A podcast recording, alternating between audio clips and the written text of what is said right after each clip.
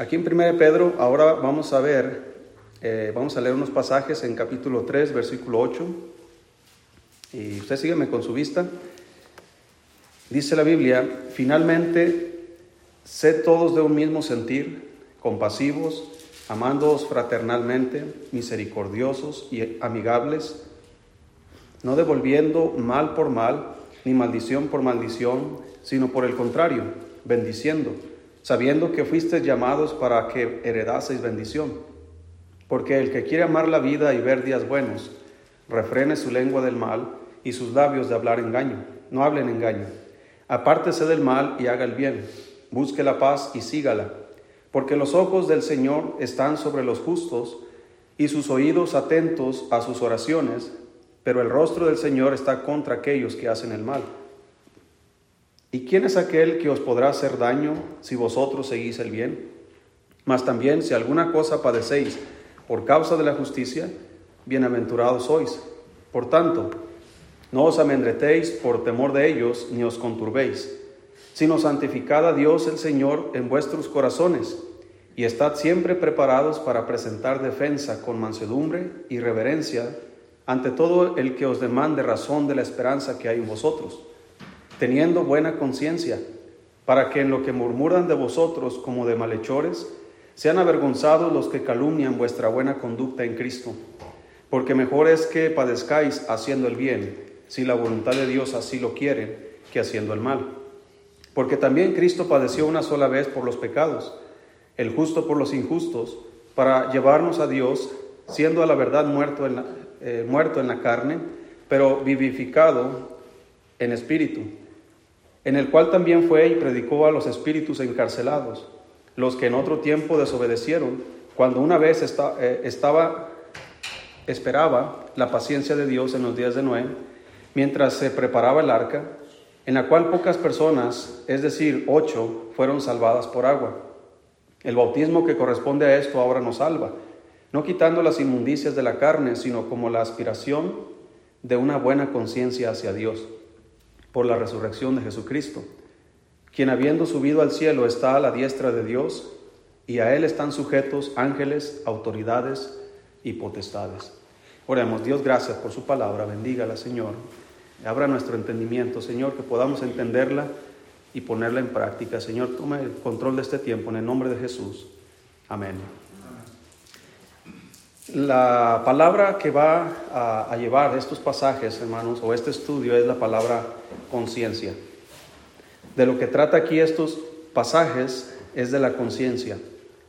Eh, obviamente habla acerca de sufrir, acerca del testimonio, acerca de el bautismo y otras cosas. Como digo, no vamos a profundizar en cada, en cada aspecto de estos pasajes, pero vamos a ver lo que está encima, lo que podemos ver. Primero comienza diciendo el Señor en versículo 8, finalmente dice, sed todos de qué? De un mismo sentir. Está hablando de unidad. ¿Cuál debe ser el sentir? Compasivos, amándoos fraternalmente, misericordiosos, amigables. Es decir, debemos ser eh, fácil para el trato a las demás personas. Entendemos que hay diferentes personalidades donde hay personas que son muy serias, ¿verdad? Otras que son muy sociales. Hay gente que le cuesta trabajo eh, entablar una conversación, yo soy una de ellas. Eh, hay otros que son fáciles de entablar una conversación, ¿verdad? Hay gente que nomás lo ves y ya está gritando, ¿verdad? ya está, eh, ya, tú sabes, esta persona es de las que ponen el escándalo. Mire, de todos los pastores que yo me junto aquí en Chihuahua, yo soy el más serio de todos. Me junto con puro revoltoso, no sé cómo dice la palabra.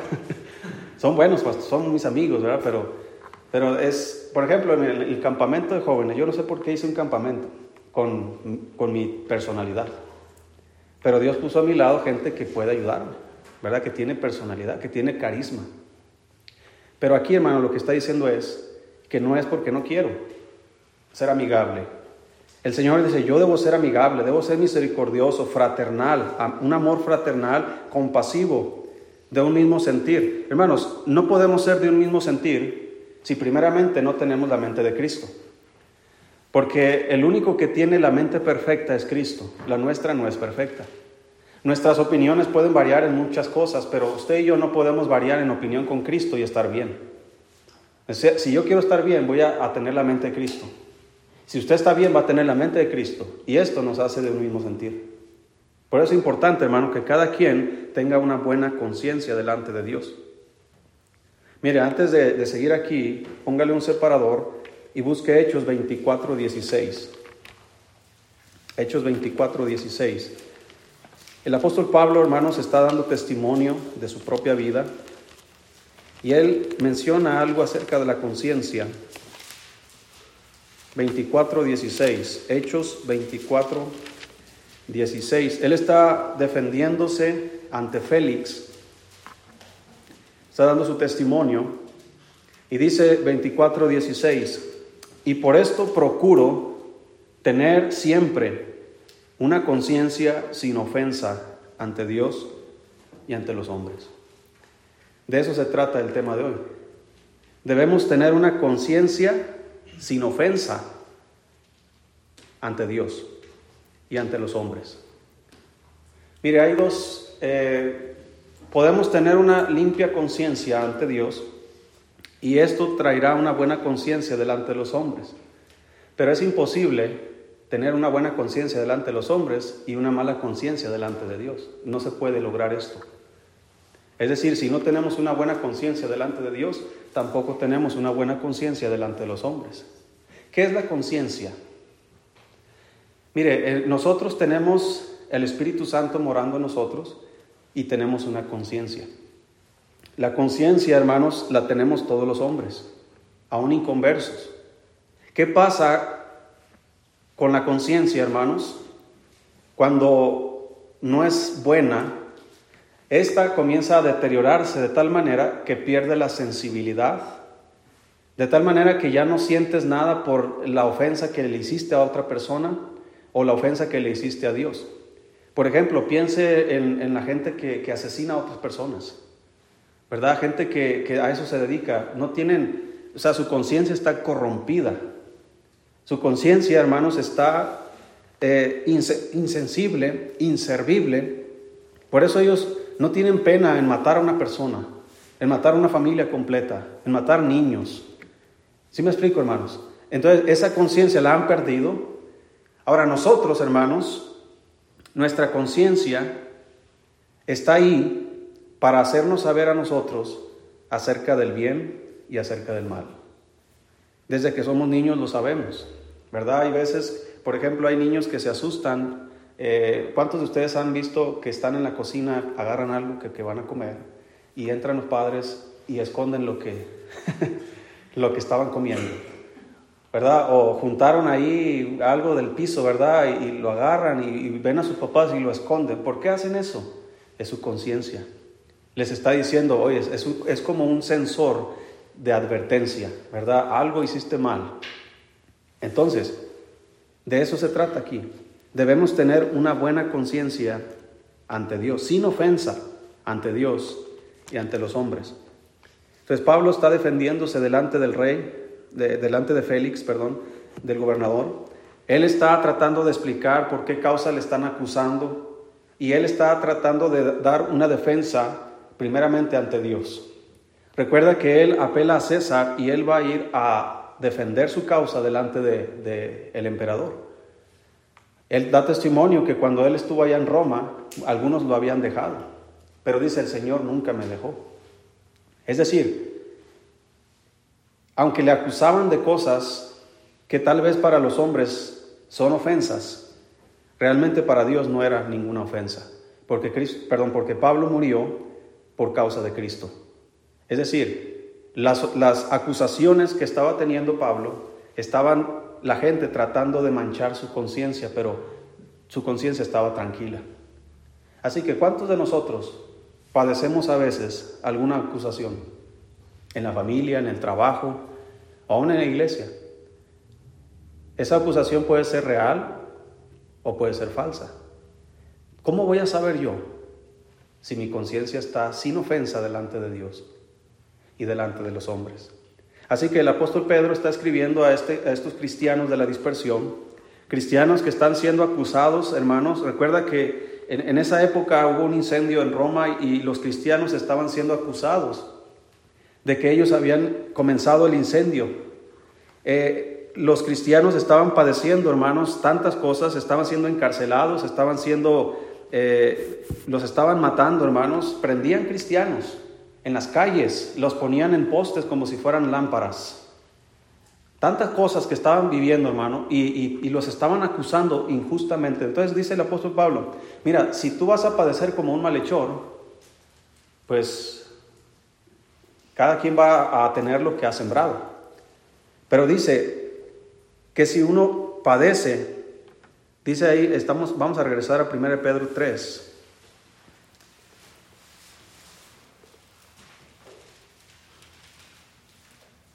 Dice el versículo 14.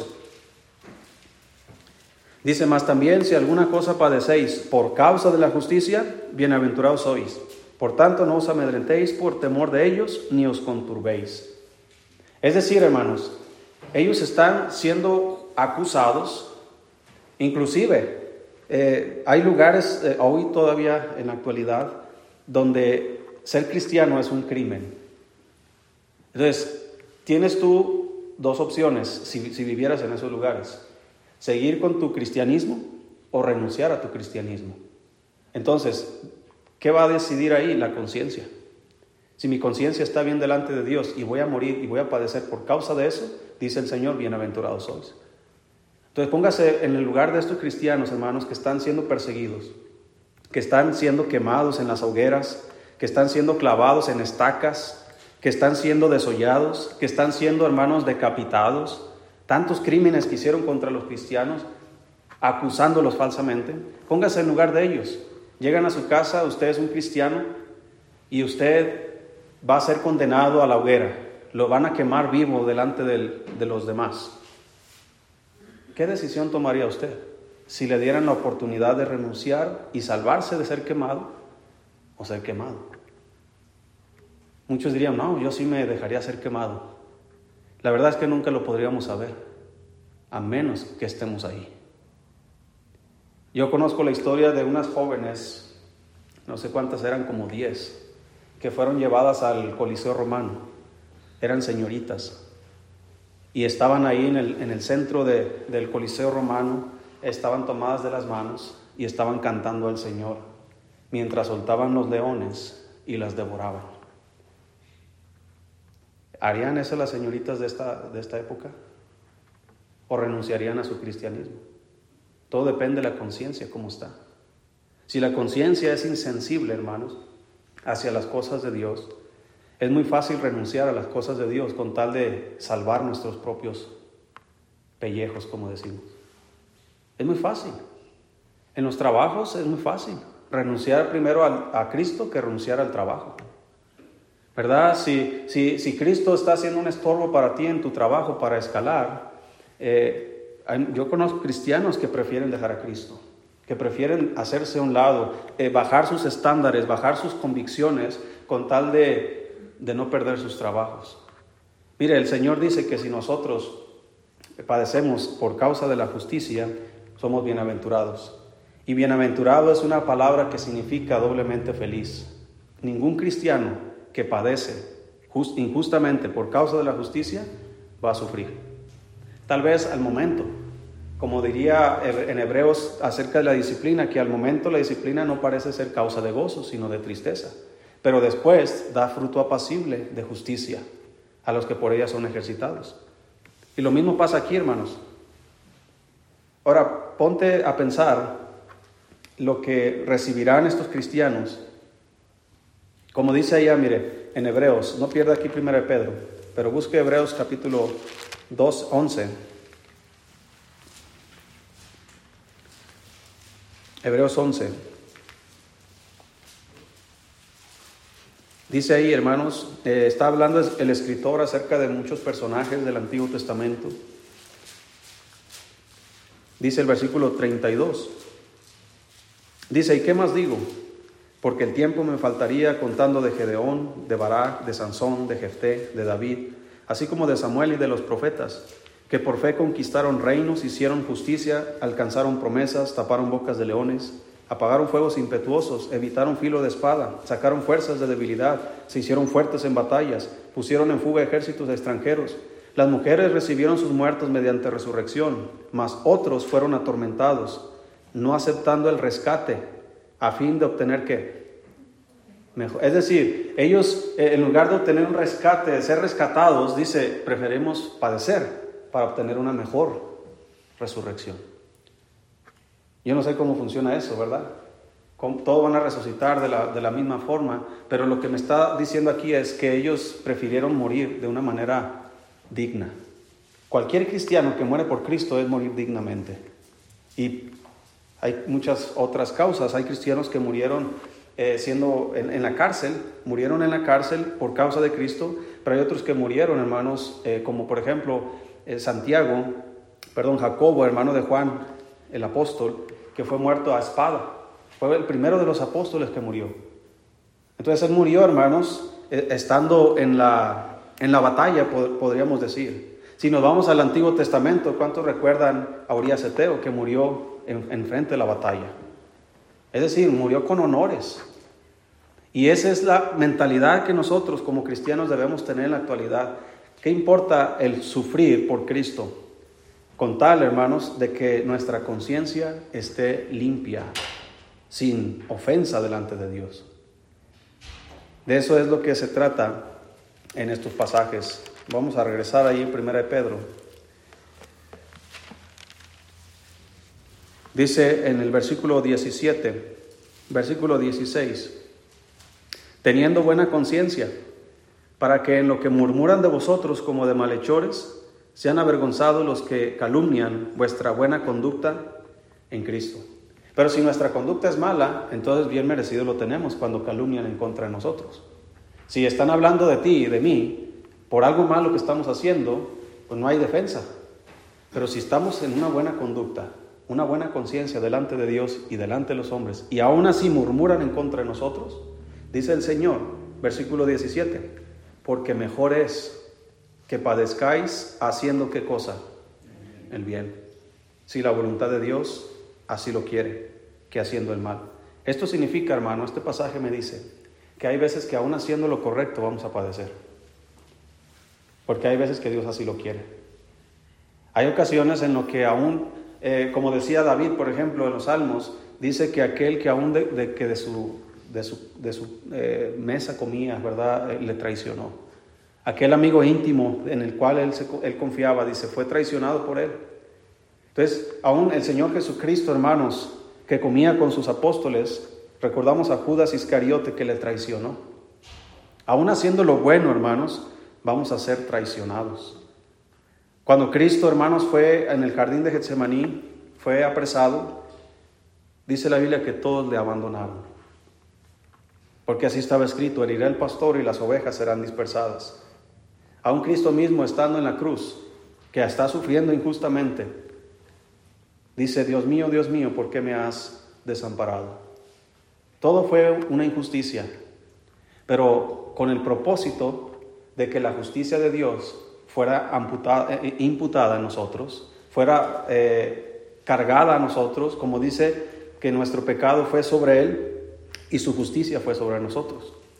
Entonces, querido hermano, la conciencia es la que debemos estar protegiendo constantemente, que no sea manchada, que no sea difamada, que nuestra conciencia esté sin mancha, sin ofensa delante de Dios y delante de los hombres.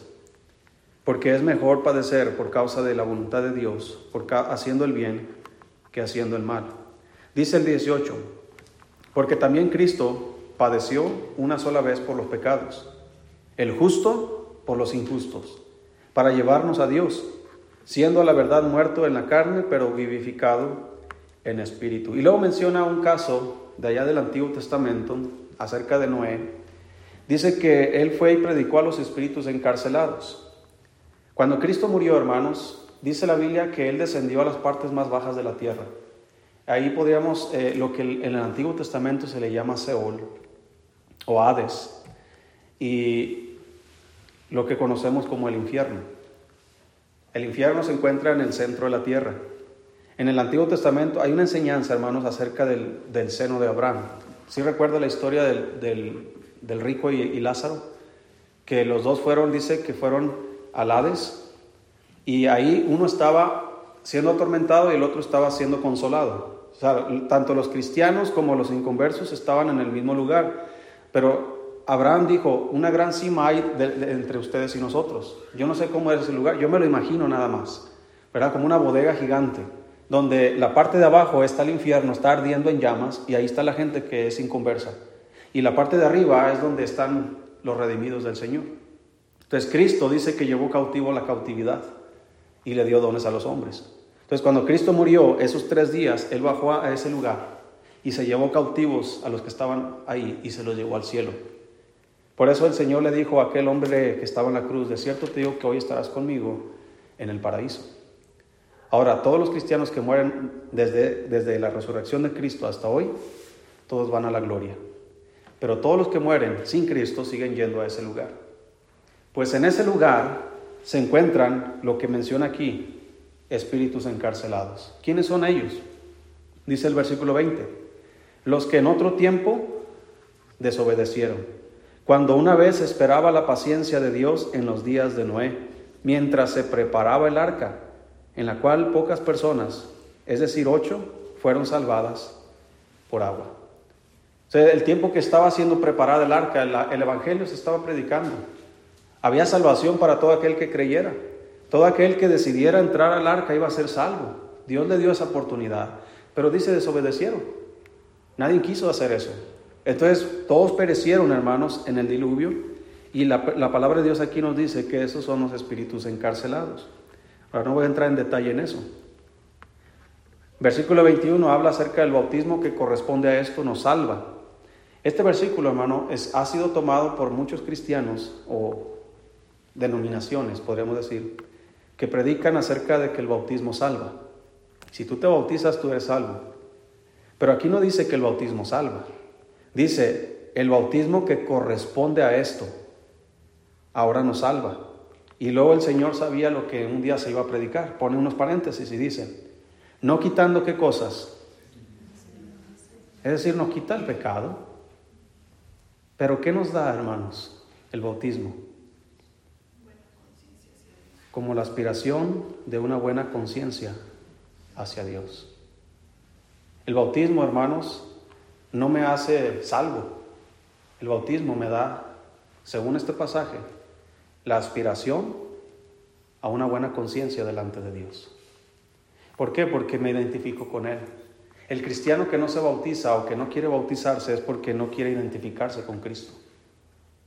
Ahí sí yo dudaría que sea salvo. Aquí ha, habido personas, algunas ya no están, que nunca se quisieron bautizar. ¿Sabe por qué, hermano? Uno de ellos me dijo, bueno, voy a inventar la historia porque si no va a saber usted quién es. ¿Verdad? Uno me, no, es que yo trabajo en esto, haciendo estas cosas. No le voy a decir que trabajo. Por eso no me bautizo. Lo único que pienso yo es, este no ha entendido qué es ser cristiano no ha entendido la salvación. Yo ya le testifiqué. Así que mis manos están limpias, mi conciencia está limpia, sin ofensa, delante de Dios y delante de ese hombre. Si ese hombre perece sin Cristo, yo, hermanos, como dijo Pablo, estoy limpio de la sangre de ese hombre, porque yo le prediqué el Evangelio. Si realmente fue salvo, yo no comprendo por qué no quiere identificarse con Cristo. ¿Por qué no quiere dar un testimonio público de su fe? ¿Por qué no quiere eh, renunciar a esa vida antigua que tenía para vivir en vida nueva? ¿Por qué no quiere aprovechar todas las promesas que el Señor le ha dado a él y a todos los que han creído? Su conciencia no está limpia. Por lo tanto, sus obras tampoco. Entonces, cualquier cosa que el Señor nos pida que hagamos, si, nosotros rehusamos, hermano, muchas veces el problema está en nuestra conciencia. ¿Por qué no? Por ejemplo, hay personas que dicen acerca de la salvación, yo no quiero ser, eh, le pregunto, ¿a usted le gustaría aceptar a Cristo después de que le prediqué todo el Evangelio? Y dice, no, yo primero quiero aprender más. No creo que ese sea el problema. Más bien el problema es que su conciencia todavía le está acusando No ha entendido que Cristo puede perdonar y limpiar todos los pecados y obviamente su conciencia. Hay cristianos, hermanos, que Dios les está llamando para servirles, para servirle y no lo han hecho. ¿Por qué? Por su conciencia. O sea, está bien, hermanos, ser humildes y sentirse indignos. Yo soy indigno, soy un pecador. Usted es indigno y pecador. No merecemos nada de Dios. Pero cuando Dios nos demanda algo, hermanos, no debemos poner como excusa eh, el ser indignos para no hacerlo. Es como si Dios le, llama a usted para predicar y usted dice, no, es que yo soy indigno, pecador. Pues todos lo somos. Pero estamos usando eso como una excusa para no obedecer. Y eso es por una mala conciencia. Más bien hay algo más ahí en el fondo que está estorbando para que yo sea obediente. Y podemos añadir cualquier otra enseñanza, cualquier otro ejemplo. ¿Por qué no hago esto? Por mi conciencia. Si mi conciencia está tranquila, ¿por qué no lo hago? Si mi conciencia está sin ofensa delante de Dios, ¿por qué no obedezco? ¿Por qué no sirvo? ¿Por qué no voy? ¿Por qué no hago? ¿Sí me explico? Entonces todo depende de la conciencia que tengamos. ¿Cómo limpio mi conciencia? Para empezar, la conciencia se ensucia, hermanos, o se turba como si fuera un, recipiente de agua donde, o un charco, ¿verdad? Donde usted arroja una, una roca y, y, todo el sedimento que hay abajo se, se levanta y ensucia. Usted no puede ver claramente. Imagínese que así es la conciencia cuando entra el pecado en nuestras vidas. Entonces, ¿cómo podemos nosotros limpiar la conciencia? La Biblia dice que Cristo dice que si confesamos nuestros pecados, Él es fiel y justo para perdonarnos y qué más? Y limpiarnos de toda maldad. Cristo limpia mi conciencia. Yo sé, hoy, ayer actué de esta manera, mi conciencia se dañó. Ya no soy en limpia eh, conciencia sin ofensa delante de Dios o de los hombres, ya sea de mi esposa, de mis hijos, del compañero en el trabajo, porque ya lo ofendí, ya hice algo que no debía haber hecho. Entonces ya, ya la conciencia no está limpia.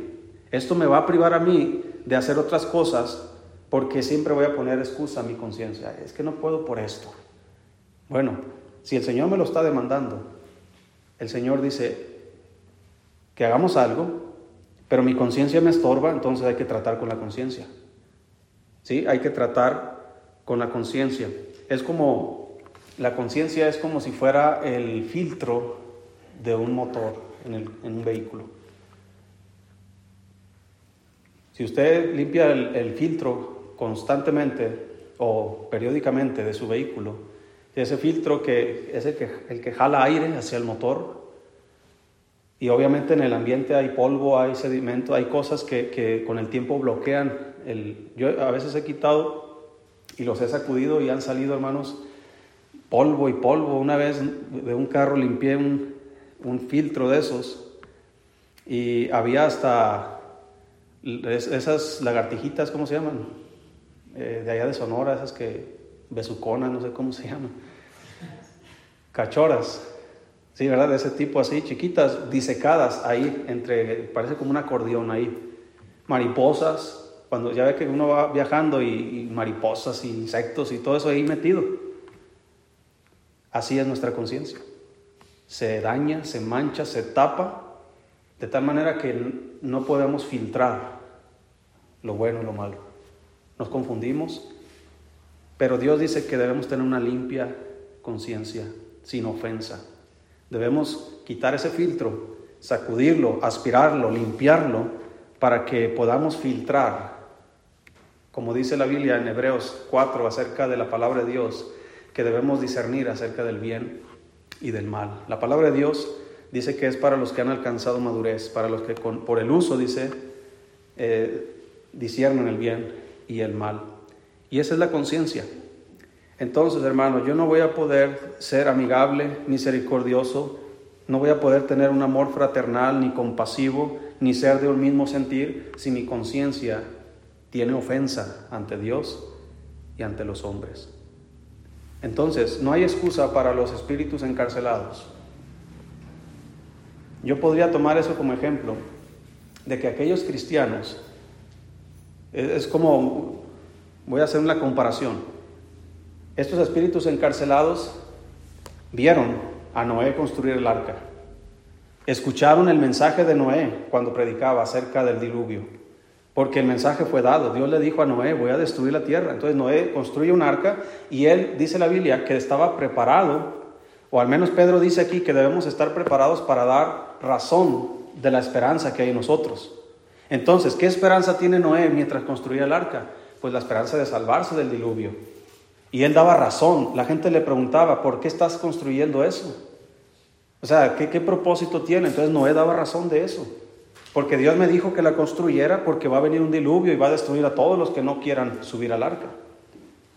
Entonces, estos espíritus encarcelados, hermanos, en lugar de, de escuchar y arrepentirse y ayudar a Noé a construir el arca y después subirse al arca, simplemente menospreciaron el mensaje, aborrecieron a Dios, a Noé, su palabra,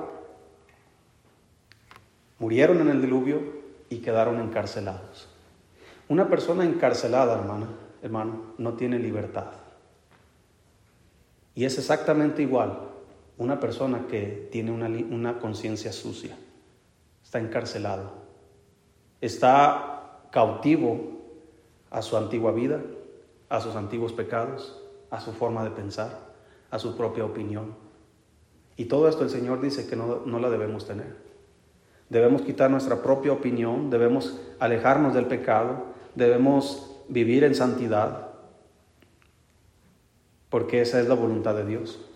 Y si yo padezco con una limpia conciencia, hermanos, dice, bienaventurados sois.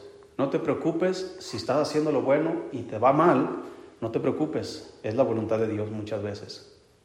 Pero si estamos padeciendo porque estamos haciendo lo malo, hay que ir a casa hay que abrir nuestro aposento, hay que hablar con Dios, porque el que encubre sus pecados no prosperará, pero el que los confiesa y se aparta alcanzará misericordia y una limpia conciencia delante de Dios. Así que hermano, yo no sé cómo está tu conciencia hoy, pero Dios y tú lo saben. Así que ahí está el consejo. Si hay una limpia, una conciencia sucia, vaya a casa o ahorita mismo ahí en oración, pídele a Dios que le limpie de toda maldad. Vamos a orar.